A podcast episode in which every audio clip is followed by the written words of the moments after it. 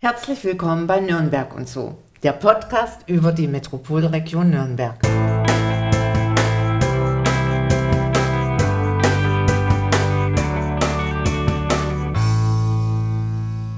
Heute sind wir im Herzen Nürnbergs, direkt gegenüber vom Hauptbahnhof. Unser heutiger Gast kommt eigentlich aus Schwaben und studierte im hohen Norden in Lüneburg Kunstpädagogik und Erziehungswissenschaften. Erste Erfahrungen im Museumsalltag sammelte sie im Sprengel Museum Hannover bis sie dann schließlich 1999 im Neuen Museum Nürnberg ihre neue Heimat fand. Hier ist die Frau, die es Erwachsenen und Kindern ermöglicht, sich nicht nur ernsthaft, sondern auch spielerisch dem Thema Kunst zu nähern, die Leiterin der Museumspädagogik. Herzlich willkommen, Claudia Marquardt. Hallo. Mir gegenüber sitzt wie immer Markus Wolf. Hallo.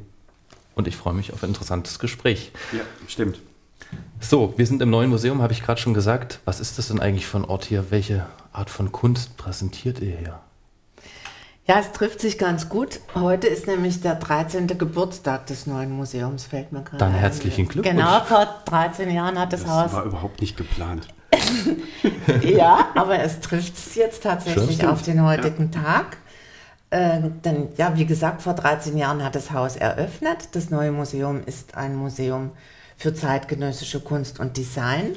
Das heißt, das Besondere dieses Hauses ist tatsächlich auch hier, also liegt genau an dieser Stelle, dass äh, wir zwei Sammlungen beherbergen, eben Kunst und Design.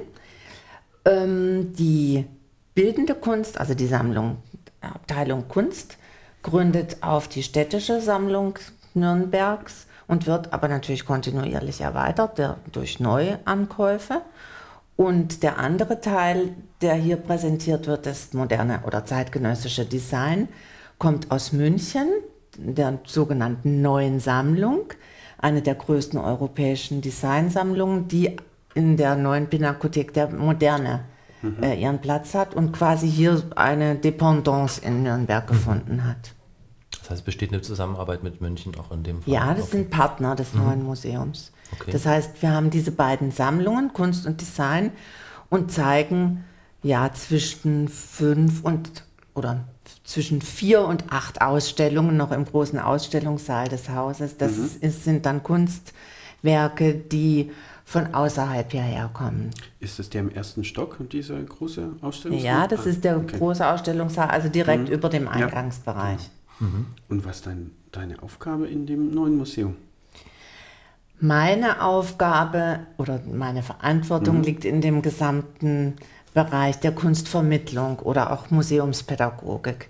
Das heißt, ähm, damit ist gemeint das Programm für Kinder, also angefangen bei Kindern, Jugendlichen bis hin zu Erwachsenen. Das heißt, wir, wir wollen damit alle Altersstufen erreichen, beziehungsweise in der Regel richtet sich das Programm an Kinder ab sechs Jahren. Also mhm. ausnahmsweise haben wir manchmal auch Angebote für Kinder schon ab fünf. Ähm, aber frühere, also oder Angebote für kleinere, jüngere Kinder haben wir bislang noch nicht, obwohl das einige Kollegen und Kolleginnen auch anbieten. Mhm. Ich persönlich halte davon nicht ganz so viel, weil wir auch hier im, in diesem Bereich sehr stark auf den Dialog setzen. Das mhm. heißt, wir wollen auch mit den jüngsten Besuchern über das sprechen oder uns austauschen, was wahrgenommen wird, was die Kinder sehen. Und ja, dazu gehört die Sprache einfach auch ein ganzes Stück, weil mhm. deshalb richtet, also beginnen wir mit Angeboten für Kinder ab sechs Jahren. Mhm. Und das geht aber hinauf ja bis zum Seniorenclub. Das heißt, wir versuchen alle Altersstufen anzusprechen mit eben ganz unterschiedlichen Angeboten an Führungen, an Gesprächen, an Workshops, an Fortbildungsveranstaltungen für bestimmte Berufsgruppen. Was habe ich jetzt vergessen? Ja, ne, ich glaube, hm. das ist es so im Großen und Ganzen. Also das Führungsangebot ist ganz differenziert. Da gibt es Kurzführungen, 20-minütige Führungen zu ausgewählten Kunstwerken oder es gibt spezielle Architekturführungen, es gibt über, sogenannte Überblicksführungen durch das Haus. Dann natürlich immer spezielle Führungen zu den aktuellen Ausstellungen und Workshops aller Art, also für Kinder, Jugendliche als auch für Erwachsene.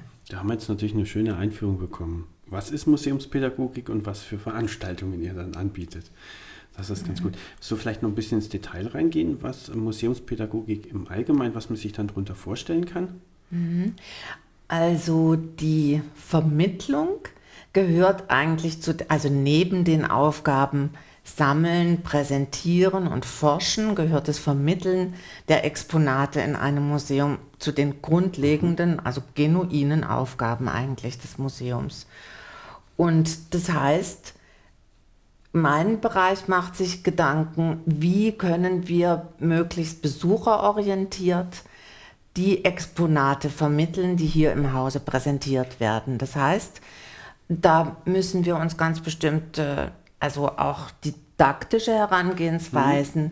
überlegen, wie es möglichst spannend, wie es möglichst variantenreich, wie es möglichst auf die Zielgruppen zugeschnittene Angebote gibt, die mhm. altersspezifisch sind, die ähm, aber durchaus natürlich auch den Kenntnisstand der Besucher mhm. ein Stück weit berücksichtigen. Denn klar äh, machen wir ein anderes Angebot für, sagen wir jetzt mal im Rahmen von Lehrerfortbildungen, als jetzt für ähm, ja, eine Expertengruppe, die sich jetzt ausschließlich für die Architektur interessiert mhm. oder Expertengruppen, die sich um die Materialien im Bereich Design kümmern. Also da äh, versuchen wir natürlich uns auch möglichst an den Bedürfnissen der Besucher auch zu orientieren. Wer, wer kann denn daran teilnehmen? Naja, also es gibt unterschiedliche äh, Vorgehensweisen. Es gibt öffentliche Angebote der mhm. Kunstvermittlung, da kann jeder teilnehmen. Es gibt aber dann natürlich auch die Möglichkeit, spezielle Veranstaltungen bei uns zu buchen. Also die Schul das Schulklassenangebot, welches einen großen Bereich unserer Arbeit ausmacht, ähm, die buchen bei uns ganz bestimmte Veranstaltungen. Ähm, und wir arbeiten sehr personalintensiv, personalaufwendig. Das heißt, äh, die, die Lehrer melden sich bei uns meistens telefonisch an, ja, mittlerweile natürlich auch per E-Mail äh, verstärkt, lassen sich dann telefonisch von uns beraten und äh, wir vereinbaren dann ein ganz bestimmtes Thema, was zum Lehrplan einerseits mhm. oder aber auch zu den, zu den äh, Vorstellungen, Wünschen und Bedürfnissen der einzelnen Lehrerinnen und Lehrer oder eben Schulklassen äh, mhm. passt. Ähm, ich habe bei Wikipedia gelesen, dass äh, immer mehr Museen ähm, den Be Begriff Kunstvermittler oder Kulturvermittler verwenden statt Museumspädagogik mhm. oder Pädagoge. Ist das eine, eine, Bezeichnung, mit der dann du auch gut umgehen kannst? Trifft es das ganz gut? Weil du hast jetzt selber ganz oft den Begriff Vermitteln äh, verwendet. Ähm, die Hauptaufgabe besteht darin, du arbeitest viel mit Menschen zusammen in dem Fall und die Kunst oder die Kultur an der Stelle zu vermitteln. Also ist das ein Begriff, mhm. der es dann schon ganz gut trifft, oder? Der trifft es ganz gut wo, und das ist tatsächlich ein sehr kontrovers äh, behandeltes Thema mhm. oh, im Bereich der Museumspädagogik. ich selbst nenne mich eigentlich nach wie vor Museumspädagogin mhm. als Berufsbezeichnung. Ich habe Pädagogik studiert mhm. und stehe auch da zu meinem äh, Berufsfeld. Ähm, dieser Begriff Museumspädagogik ist etwas in Verruf geraten, in Anführungsstrichen, äh, innerhalb der Szene, der Pädagogenszene, weil das hat schon auch einen ganz klar benennbaren Grund. Museumspädagogik oftmals äh, assoziiert wird mit der Arbeit mit Kindern mhm. im Museum. Zu eingeschränkt. Und genau, mhm. und das da erfährt dass dieses gesamte Arbeitsfeld eine Einschränkung, die dem tatsächlich also stattfindendem nicht mehr gerecht wird. Und deshalb haben sich viele Kolleginnen und Kollegen, ähm, also oder die ganzen Abteilungen wurden umbenannt in visuelle Bildung und Kommunikation oder Bildung und Vermittlung. Wir machen hier so ein bisschen, also wir verwenden beides. Äh, das ist zwar hier die Museumspädagogik, so ist es auch im, im Programmheft bei uns noch betitelt. Das Plakat unten vor dem Haus, da steht jetzt ganz Großkunstvermittlung oben drüber. Mhm. Also das heißt, mhm. ähm, ist auch so ein Übergang dann wahrscheinlich. Ne? Ja, Also, wobei ich tatsächlich zu dem Begriff der Museumspädagogik nach. Es hat ja auch eine Tradition ja. hier in Deutschland, die Museumspädagogik. Und ähm, also ich persönlich bekenne mich da auch dazu. Und äh, also ich glaube, mittlerweile ist es auch an die oder vorgedrungen, dass Museumspädagogik nicht nur die Arbeit mit Kindern im Museum meint, sondern sich natürlich an, äh, genauso an Erwachsene mhm. richtet. Also der ganze Bereich der Führungen, äh, Kunstgespräche oder eben auch Workshop-Bereich mhm. äh, findet im Kontext der Museumspädagogik statt. Und ja. Mhm.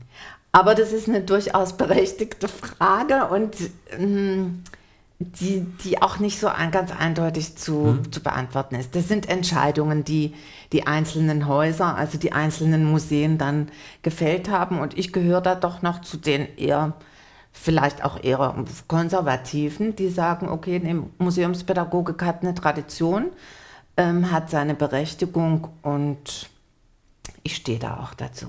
Du meintest gerade, du hast äh, Pädagogik studiert, also gibt es keinen reinen Studiengang Museumspädagogik oder vielleicht doch? Hm, nee, das, das, auch das ist ein Problem. Mhm. Äh, es gibt an der Hochschule in Leipzig einen Studiengang, das nennt sich Museumsarbeit oder Museo, Museologie, mhm. ist, glaube ich, der mhm. Studiengang, ja. Dann gibt es verschiedene Angebote, also berufsbegleitend sich auszubilden als Museumspädagoge. In Berlin gibt es jetzt einen Studiengang und in Hildesheim einen Schwerpunkt. Mhm im Rahmen des Kulturpädagogikstudiums. Mhm. mhm. Ein, sagen wir mal, ordentliches Studium in Anführungsstrichen für, äh, also ein klassisches Studium für ausschließlich Museumspädagogik gibt es so nicht in Deutschland. Mhm. mhm. Aber jetzt trägst du ja selbst dazu bei, das äh, aktiv Werbung dafür zu machen. Du bist ja auch an Universitäten unterwegs oder an einer Universität und arbeitest mit Studenten zusammen.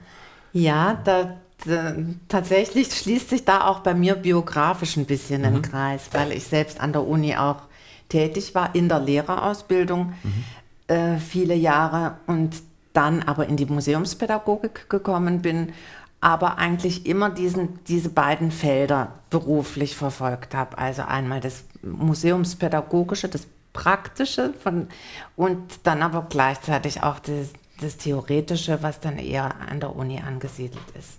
Und derzeit oder seit ein paar Semestern ähm, habe ich einen Lehrauftrag hier an der, an der Erziehungswissenschaftlichen Fakultät im Bereich Kunstpädagogik.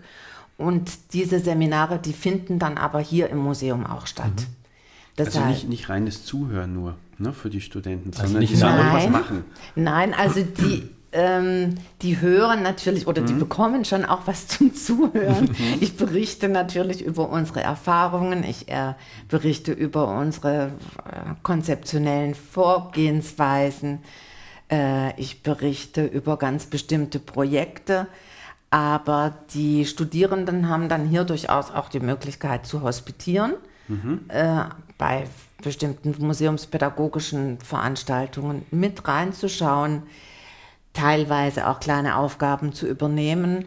Und äh, ja, wir entwickeln zum Teil auch gemeinsam ganz bestimmte, sagen wir mal, Projekte. Also eher fiktiv dann, weil das würde den Rahmen von so einem Seminar dann auch sprengen. Mhm. Aber ich arbeite exemplarisch zum Beispiel auch mit denen. Mhm. Also, dass ich äh, beispielsweise ähm, Kunstbetrachtungen, so wie wir es eben auch mit den verschiedenen Besuchergruppen, also auch den Schulklassen, äh, vornehmen. So arbeiten wir dann auch im Seminar. Und wenn wir mit Kindern, Jugendlichen oder Erwachsenen praktisch arbeiten, äh, wir nennen das ästhetische Praxis hier, dann äh, schaut man sich beispielsweise ein Kunstwerk etwas genauer an, spricht darüber, wie ist es gemacht, welche Techniken wurden hier angewendet und entsprechend arbeiten die Studierenden dann eben im Anschluss an das Gespräch selbst in dem Bereich praktisch stellen mhm. also selbst etwas her. Dann ähm, stellt sich für mich gleich die kombinierte Frage. Und zwar, ich bin ja ähm, zu diesem Thema Museumspädagogik gekommen, ähm, weil ich im Studium ja hier im neuen Museum ja sehr häufig war, schon vom, vom ersten Tag an. Und ähm, habe versucht, meiner Tochter das ein bisschen näher zu bringen. Und habe, äh, ich weiß gar nicht, bestimmt schon ein paar Jahre her, auch schon angefangen, diese, diese Angebote hier zu nutzen Und ähm, meine Tochter hat immer sehr begeistert mitgemacht. Ähm, was bietet ihr denn dann überhaupt und seitdem oder was, was unterscheidet, nein, falsch formuliert, was bietet ihr denn überhaupt Kindern an, damit die so begeisternd an diesen Workshops teilnehmen? Naja, wir bieten hoffentlich ganz viel. Also es gibt unterschiedliche hm. Veranstaltungen. Ich fange vielleicht an mit den öffentlichen Führungen, ja. die zweimal im Monat immer am, an einem Sonntagvormittag hier angeboten werden. Das sind Rundgänge mit Kindern mit anschließender praktischer Arbeit. Das heißt, auch hier wird ein Kunstwerk ganz genau betrachtet, besprochen mit den Kindern und anschließend wird dann noch circa eine Stunde in den Werkräumen gearbeitet dazu. Mhm. Dann gibt es die sogenannten Kinderwochen. Die finden jeweils eine Woche lang, also in den jetzt mhm. in wenigen Wochen, in den Pfingstferien und auch in den Herbstferien eine Woche lang statt. Da arbeiten rund 200 bis 250 Kinder eine Woche, also nicht alle zusammen jeweils, sondern natürlich mhm. gestaffelt in verschiedenen Veranstaltungen äh, zu einem Kunstwerk. Und diese äh, Ergebnisse aus der Kinderwoche, die werden dann auch also ausgestellt in einer Ausstellung im Auditorium hier im Museum für eine Woche lang. Das ist zum Beispiel ein sehr schönes Angebot in den Ferien. Ja, das stimmt, kann ich bestätigen. Also das Feedback meiner mhm. Tochter war dementsprechend, ja. Das ist auch, wenn ich das dazu erwähnen darf, insofern so ein Herzstück auch der Museumspädagogik hier, also oder insofern ein, ein Angebot, an dem ich sehr hänge, weil das ein, ein Kosten, bislang mhm. ein kostenloses Angebot ist, welches sich eben nicht nur an Private, also an, an Kinder, ähm, Einzelbesucher richtet, sondern eben auch an Kinderhorte. Mhm. Das heißt, diese Kindergruppen, die sonst nicht unbedingt mit ihren mhm. Eltern, also wie du jetzt mit ja. deiner Tochter ins Museum kommt, ähm, dass die die Möglichkeit haben, eben ein Haus wie dieses auch kennenzulernen. Und da bin ich ganz froh, dass diese Veranstaltungen auch in der Vergangenheit immer gesponsert wurden. Das heißt, aufgrund dieses Sponsoring konnten wir diese ganze, also diese Veranstaltungen der Kinderwoche auch kostenfrei anbieten. Das, das ist ein großer Gewinn. Ja, für die, für die einzelnen Institutionen und für uns auch, weil das Schöne ist, im Anschluss an diese Kinderwochen werden die Arbeiten, wie ich schon gesagt habe, präsentiert hier. Mhm. Da gibt es dann auch eine Ausstellungseröffnung, also wo die Direktorin was also eröffnet und ich erzähle ein paar Worte äh, zu dem, was passiert ist in dieser Woche. Dann kommen die Kinder selbst zu Wort und können ihre Arbeiten, die entstanden sind, kommentieren.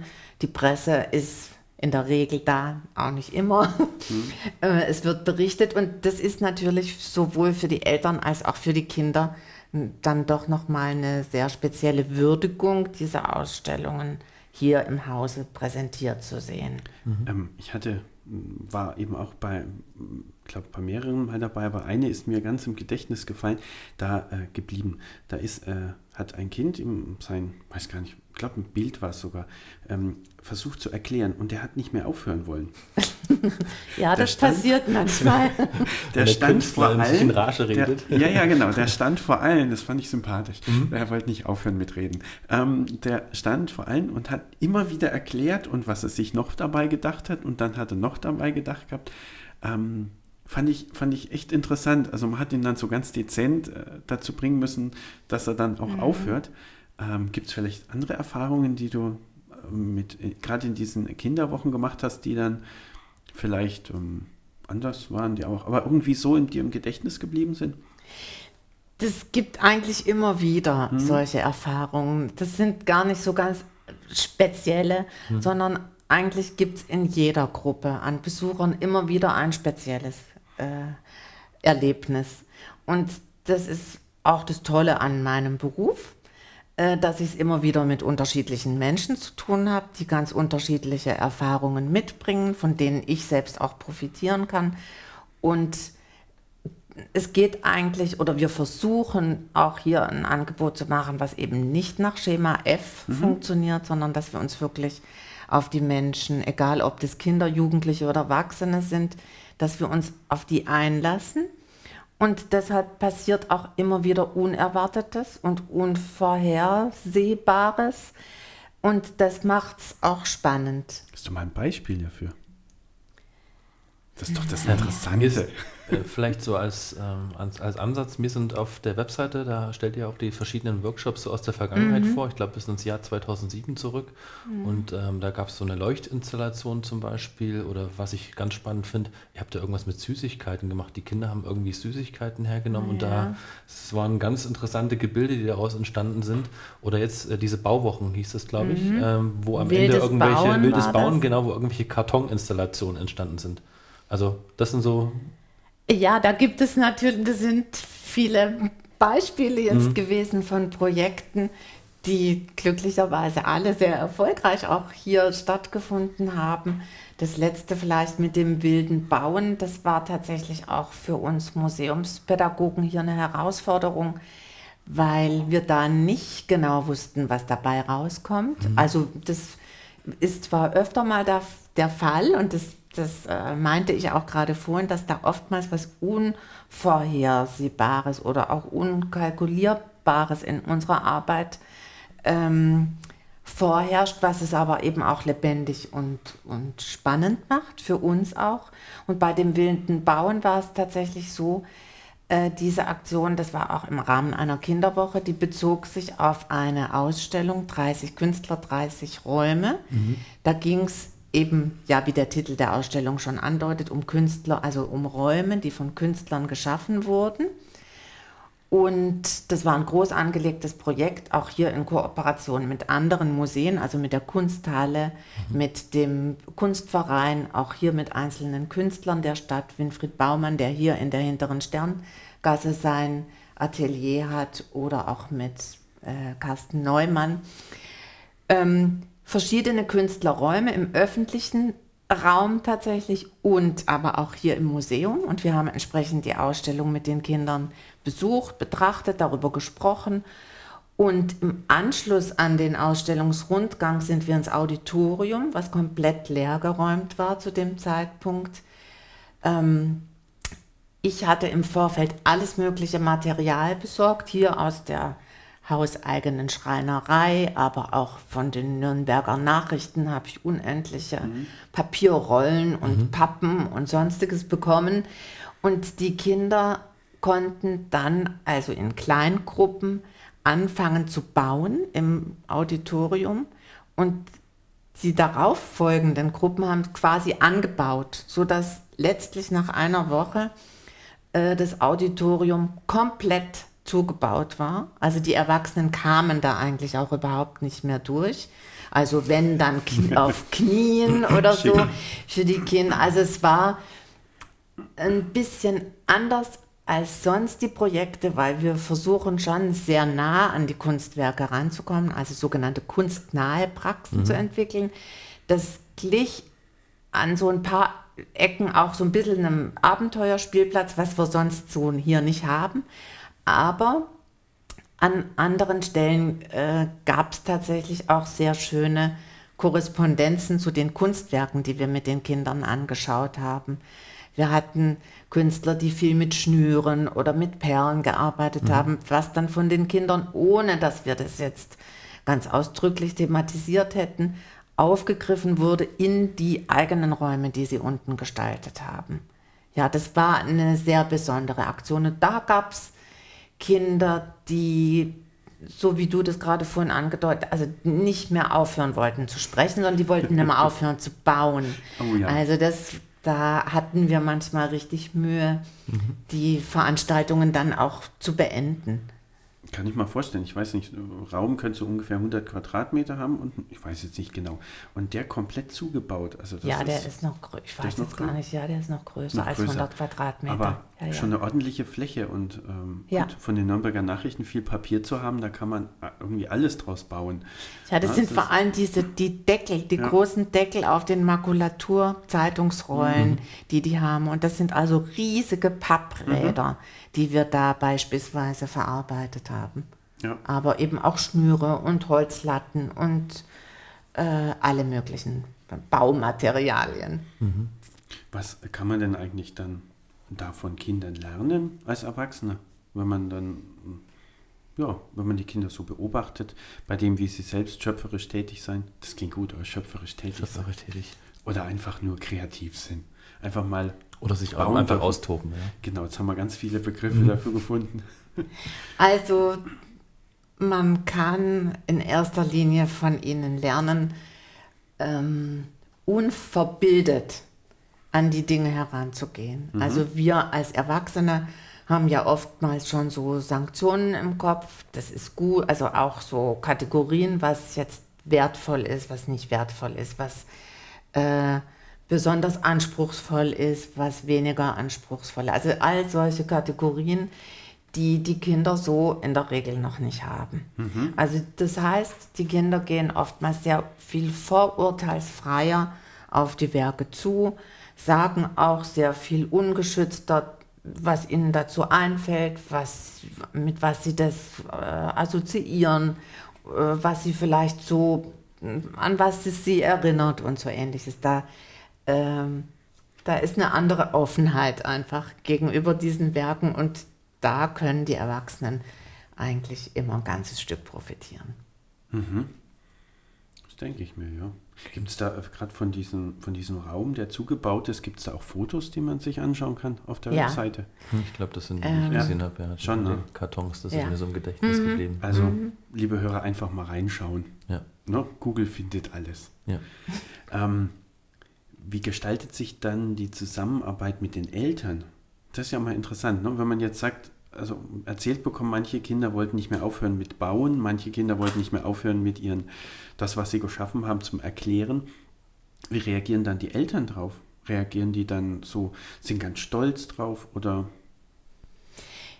Ja, sehr, sehr unterschiedlich. Auch da gibt es natürlich ganz unterschiedliche mhm. Reaktionen. Also die Eltern, die ihre Kinder hier zu Workshops anmelden, die die sind natürlich von der Sache an sich auch schon überzeugt. Mhm. Die, die, die schicken ihre Kinder hierher in der Hoffnung, dass sie hier Erfahrungen machen, die sie an anderen Stellen eben oder an anderen Orten nicht machen. Ähm, die meisten sind schon auch, äh, ja, ich weiß jetzt nicht stolz, aber freuen sich über mhm. den Erfolg der Kinder und den sie hier meistens auch, also was heißt Erfolg? Also in der Regel identifizieren sich die Kinder dann auch tatsächlich mit dem, was sie hier mhm. herstellen. Und das ist für uns ganz wichtig. Und klar ähm, ist die Kunst, die hier präsentiert ist, für viele Besucher auch schwierig, ist für viele auch fragwürdig. Mhm. Und äh, dadurch, dass wir, wie ich vorhin meinte, sehr nah an den Kunstwerken arbeiten, also oftmals eben auch unkonventionelles Material verwenden und dadurch auch unkonventionelle Bildwelten mit den Kindern erarbeiten, sind da manche Eltern vielleicht schon auch manchmal etwas überrascht. Mhm. Ähm, und ich kann nur hoffen, dass die äh, Arbeitsergebnisse der Kinder dann trotzdem gewürdigt werden. Da gibt es manchmal so Reaktionen, die mir persönlich ein bisschen leid tun, wenn mhm. die Eltern dann sagen, hm, was ist denn das jetzt? Das sind so die Eltern, Soll die das jetzt Kunst sein? Und wir, wir wollen ja mit den Kindern hier keine Kunstwerke produzieren. Mhm. Also so, mhm. wenn es so einfach wäre, dann ja. gäbe es ja ganz, ganz viele Künstler und Künstlerinnen. Wir versuchen äh, ja Annäherungs- oder Wege, sich mhm. dieser Kunst anzunähern, zu, zu schaffen oder anzubieten. Und nicht, also wir wollen keine Kunst machen mit den Kindern. Wäre es dann vielleicht sinnvoll, äh, während der Kinderveranstaltung vielleicht mit den Eltern eine Führung zu machen? Ähm, das ist so. Das, mhm. das kenne ich auch. Ja, gut, es kommt drauf an. Also, ich kannte, äh, habe es auch so kennengelernt, weiß nicht, wie es in den Kinderwochen auch noch jetzt mhm. aktuell ist, aber so, dass man halt die Ausstellung besuchen konnte, dass man die Zeit dafür hatte. Mhm. Ähm, aber ist es dann, machen wir es umgekehrt, ist es immer so, dass die Eltern dann gleichzeitig eine Führung bekommen, weil dann würden sie ja das Ähnliche mitbekommen, was auch die Kinder mitbekommen, wenn es um dieses Thema geht und mhm. würden dann vielleicht die Arbeit besser verstehen oder. Es ist nicht immer so. Also zu, bei diesen öffentlichen Führungen am Sonntag, mhm. da ist es immer da so. Da wird parallel äh, eine Kinderführung und eine Erwachsenenführung mhm. angeboten. Ähm, bei den Kinderwochen machen wir es so, dass wir im Anschluss an die Eröffnung der mhm. Arbeitsergebnisse noch Kurzführungen für die Eltern anbieten mhm. zu dem Werk. Ähm, und sonst, naja, bei den Workshops, die wir in den Ferien oder so jetzt am Nachmittag ja. äh, anbieten, da findet es natürlich nicht unbedingt statt. Mhm. Aber in der Regel muss ich sagen, ähm, ja, sind es ja Eltern, die ihre Kinder extra mhm. hierher bringen und die natürlich auch äh, das neue Museum und die, die Sachen, die hier präsentiert werden, auch schätzen auf eine Art. Aber äh, ja, diese, äh, das sind Ausnahmen, die ich gerade vorhin geschildert mhm. habe, wo das vielleicht nicht so ganz gewürdigt wird, was dann schade ist für die Kinder, die ja doch meistens auch ein Herzblut verspritzen, wenn sie hier ein Bild oder ein Objekt oder äh, eine Fotografie bearbeiten oder irgendetwas in der Richtung herstellen. Ja. Ähm, Museen können ja für die Vermittlung ähm, ihrer Werte nie genug Geld oder Unterstützung äh, bekommen, das ist klar. Mhm. Ähm, jetzt gibt es in, in, hier im neuen Museum, es gibt eine Museumsinitiative und so einen Freundeskreis, äh, mhm. äh, glaube ich, wenn ich das richtig verstanden habe. Ja. Kann man ähm, darüber hinaus vielleicht jetzt im Speziellen deinen Bereich, also die Museumspädagogik, noch besonders unterstützen? Du hast vorhin selber gesagt, Sponsoren. Ähm, habt ihr da teilweise schon, könnt aber wahrscheinlich da auch da gerne noch weitere Unterstützung gebrauchen. Ja, wir können immer Unterstützung gebrauchen, ehrlich gesagt. Also wir sind von einem namhaften Modehaus hier in, in äh, Nürnberg mhm. sehr großzügig unterstützt worden, muss ich sagen. Das liegt in der Vergangenheit. Das waren die Kinderwochen. Mhm. Ähm, und dann hat sich die Bürgerstiftung Nürnbergs auch sehr großzügig für uns engagiert. Mhm. Aber das ist jetzt auch am Auslaufen. Das heißt, äh, es die Frage kommt eigentlich zum richtigen Zeitpunkt. Wir sind in der Tat auf Sponsorensuche. Mhm. Also sagen wir mal, um, um solche Angebote realisieren zu können, wie die Kinderwochen, die eben kostenlos sind. Mhm. Ähm, und selbstverständlich bieten wir ja auch im außerschulischen Bereich Workshops an für Kinder und Jugendliche, aber die kosten dann auch was. Ja. Und mein Anliegen, also mein persönliches Anliegen ist auch, natürlich äh, Kinder zu erreichen, die nicht unbedingt und nicht selbstverständlich mit mhm. ihren Eltern am Sonntag äh, mhm. hier ins Hause kommen oder ähm, ja. Und für solche Veranstaltungen ist es natürlich äh, ja wunderbar, wenn da Unterstützung von außen kommt. Also wenn man es größer anlegen will oder auch personalintensiver mhm. arbeiten will. Aber es muss ja nicht unbedingt finanziell sein. Also das vorhin mit den Nürnberger Nachrichten, wo das Papier herkam, also wenn ihr da für so eine Aktion ja, Material spenden, wäre dann wahrscheinlich auch kein Problem. Ist auch oder? immer. Was für Materialien braucht man dann? Muss man immer äh, Riesenmengen von Papier haben oder Holz? Naja, das kommt, das ist natürlich projektabhängig. Mhm, eben, ja, das stimmt. Das ist projektabhängig und ähm, obgleich wir hier ja viele Räume haben in diesem Haus, mhm. sieht es mit den Lagermöglichkeiten mhm. der Museumspädagogik gar nicht so toll aus. Das heißt, ich bin schon immer dann sehr projektbezogen auf der Suche und spreche dann auch Unternehmen an, äh, wenn wir ganz bestimmte Materialien benötigen, äh, ob die uns da unterstützen können mhm. oder nicht. Und ihr habt eine Schreinerei, habe ich vorhin das richtig Wir haben hier im, im Haus, auch eine Schreinerei. Ist ja. im Keller äh, untergebracht, oder? Nee, die sind gar nicht im Keller, die sind in einem der Obergeschosse okay. untergebracht. Mhm. Okay. Mhm. Ähm, ich habe gelesen, es gibt auch Angebote für Lehrer. Ähm, was, was macht ihr denn da für Lehrer? Also da gibt es auch verschiedene mhm. Angebote für Lehrer. Also es gibt jeweils zu den aktuellen Ausstellungen, ein, also kostenlose Einführungen für Lehrer und Lehrerinnen. Die werden in der Regel von den Kuratoren hier des Hauses ähm, also eingeführt, von den Verantwortlichen der entsprechenden Ausstellungen. Und dann gibt es aber auch Lehrerfortbildungen, das heißt, Kollegien buchen tatsächlich eine Veranstaltung mhm. hier im Hause und machen Führungen mit uns, machen auch diese Praxis, die sie dann gegebenenfalls mit ihren Schülern später hier machen. Dann gibt es äh, eine ganze Reihe Veranstaltungen, also Lehrerfortbildungen, wo ich dann über das Konzept berichte mhm, mhm. und also auch mit einer PowerPoint-Präsentation eben zeige, wie wir mit Schülern und bestimmten Bezugsgruppen arbeiten.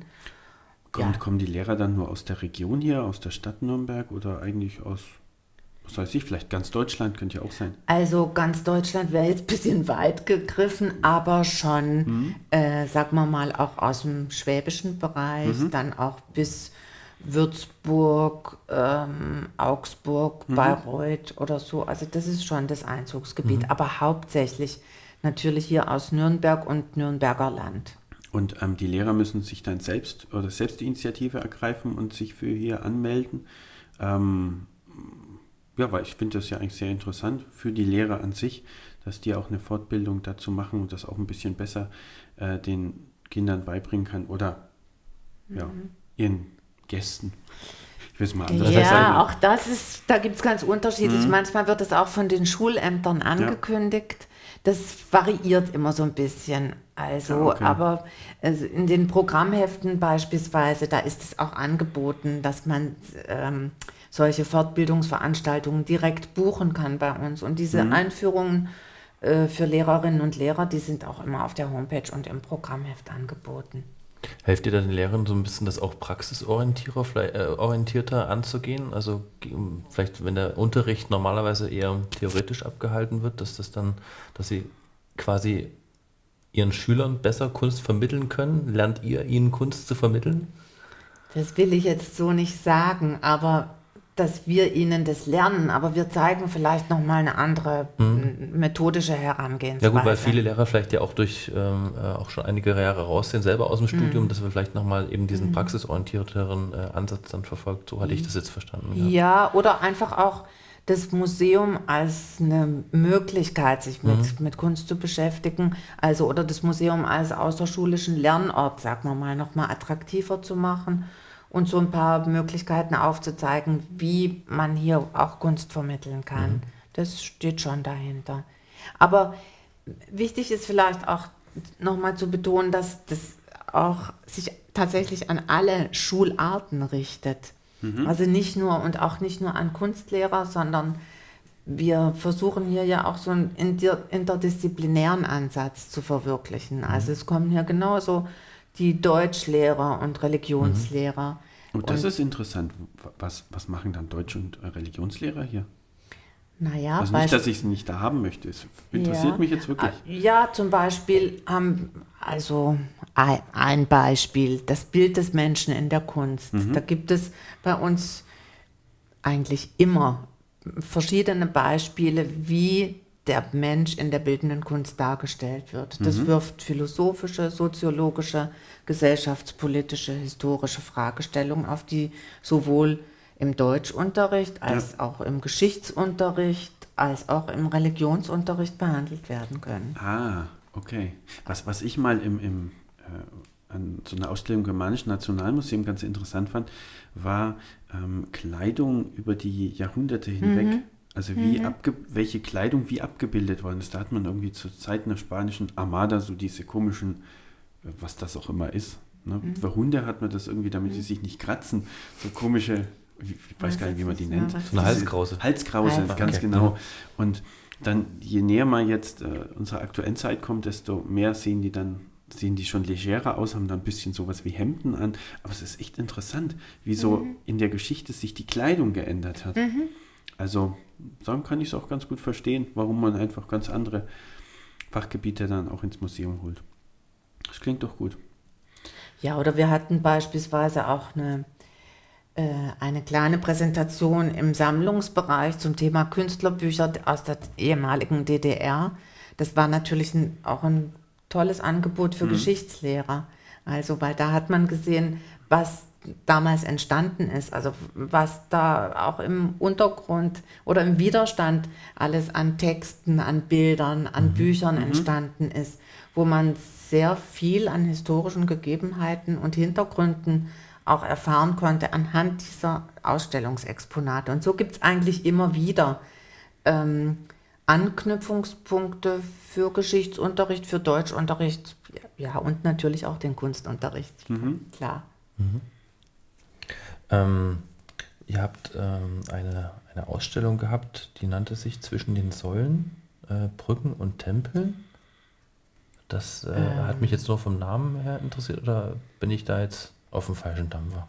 Hm, da bin ich jetzt ehrlich gesagt. Gut, übergehen wir das, das Babylon-Experiment. Das habe ich hier noch Baby stehen. Ach so, Was, das Babylon-Experiment, ja, das war, eine, das war keine Ausstellung.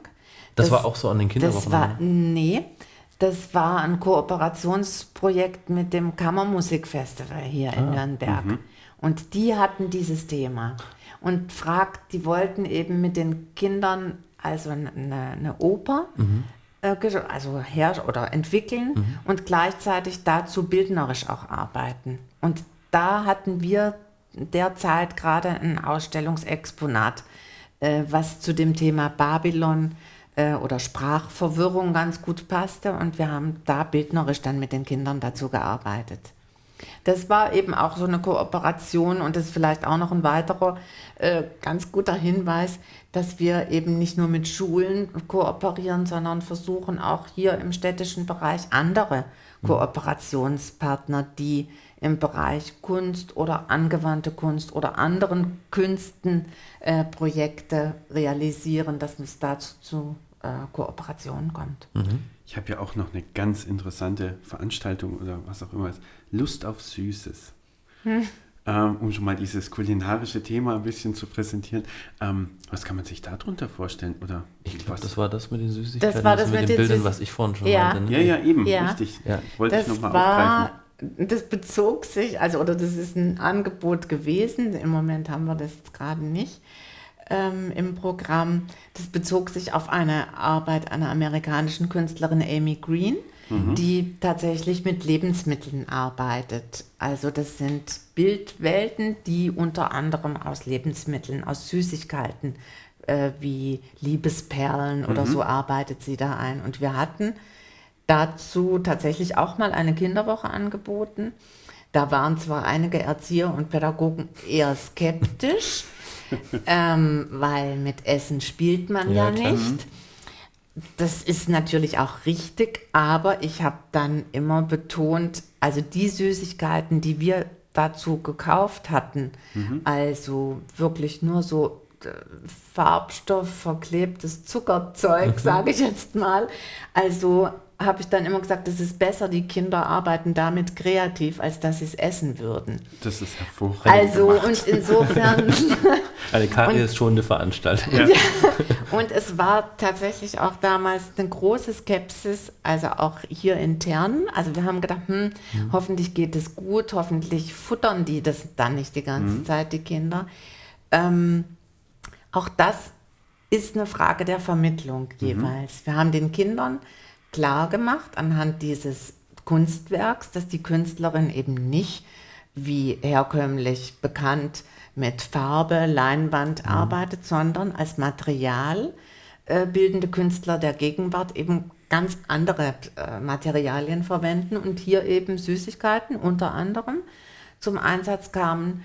Und wir haben den Kindern dann halt unser Material vorgestellt und gesagt, okay, auch das ist Material zum Arbeiten und nicht zum Essen. Und es ist wirklich erstaunlich gewesen, mit welcher Ernsthaftigkeit die Kinder da gearbeitet haben und da vielleicht ab und zu mal einer so den Finger abgeleckt hat, weil da noch ein bisschen was Süßes dran war. Aber ansonsten war das unser Arbeitsmaterial und die Kinder haben das durchaus verstanden. Also Erfolg auf ganzen Linie und überhaupt kein Problem dann damit gehabt.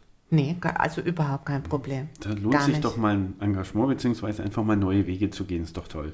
Mhm. Kann ich mir gut vorstellen. Also, ich hätte auch mitgemacht. Jetzt öfter mal den Finger abgeschleckt, ne? Nee, nee, gar nicht. Ich hätte einfach mal mit den ganzen Liebesperlen rumgebaut. Jetzt hätte ich zum Abschluss noch äh, eine Frage, die wir allen unseren Gästen stellen. Und zwar, du, du äh, bist ja im, im Zentrum von Nürnberg sozusagen unterwegs, jeden Tag. Ähm, wenn du rausgehst, wenn du, hast du vielleicht äh, außerhalb von Nürnberg vielleicht äh, Orte, an die du gern gehst, also irgendein Ort in der Metropolregion Nürnberg, und die ist ja sehr groß, wo du sagst, das kannst du jemandem empfehlen. Da gehst du raus, um abzuschalten oder vielleicht bewusst nochmal aktiv zu werden. Ja, da gibt es ein paar Orte, aber einen Ort, den ich jetzt vor noch gar nicht so langer Zeit zum ersten Mal äh, erlebt habe, ist, ähm, das war Weißenohe. Und da die, die Lillachquelle, da war ich im Winter zum ersten Mal. Und das fand ich wirklich ganz beeindruckend. Also da sind es solch, da gibt es sogenannte Sinterterrassen, die äh, total verschneit und also ganz vereist waren. Da kann man einen wunderbaren Lauf machen.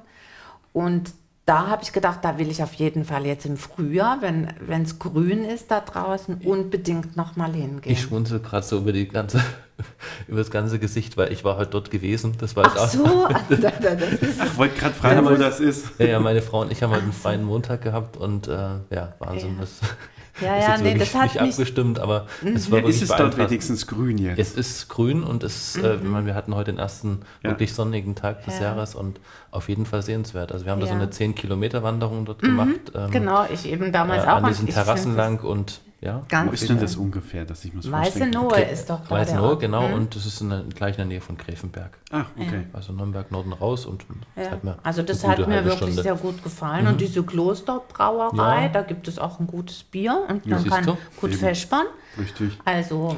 Fespern haben wir auch genau das richtige Thema schon. So, genau, wenn man zehn Kilometer läuft, ja, in der fränkischen Schweiz, ähm, dann hat man einmal ganz kräftigen Hunger. Und dann geht man bestimmt, wenn man so einen tollen Tag erlebt hat, an so einem tollen Ort, dann geht man doch ganz bestimmt zu seinem Lieblingslokal.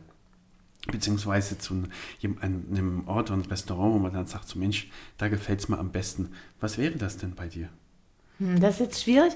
Also wenn ich, wenn ich wandern gehe ins Fränkische, dann gehe ich nicht zurück nach Nürnberg und gehe in mein Lieblingslokal.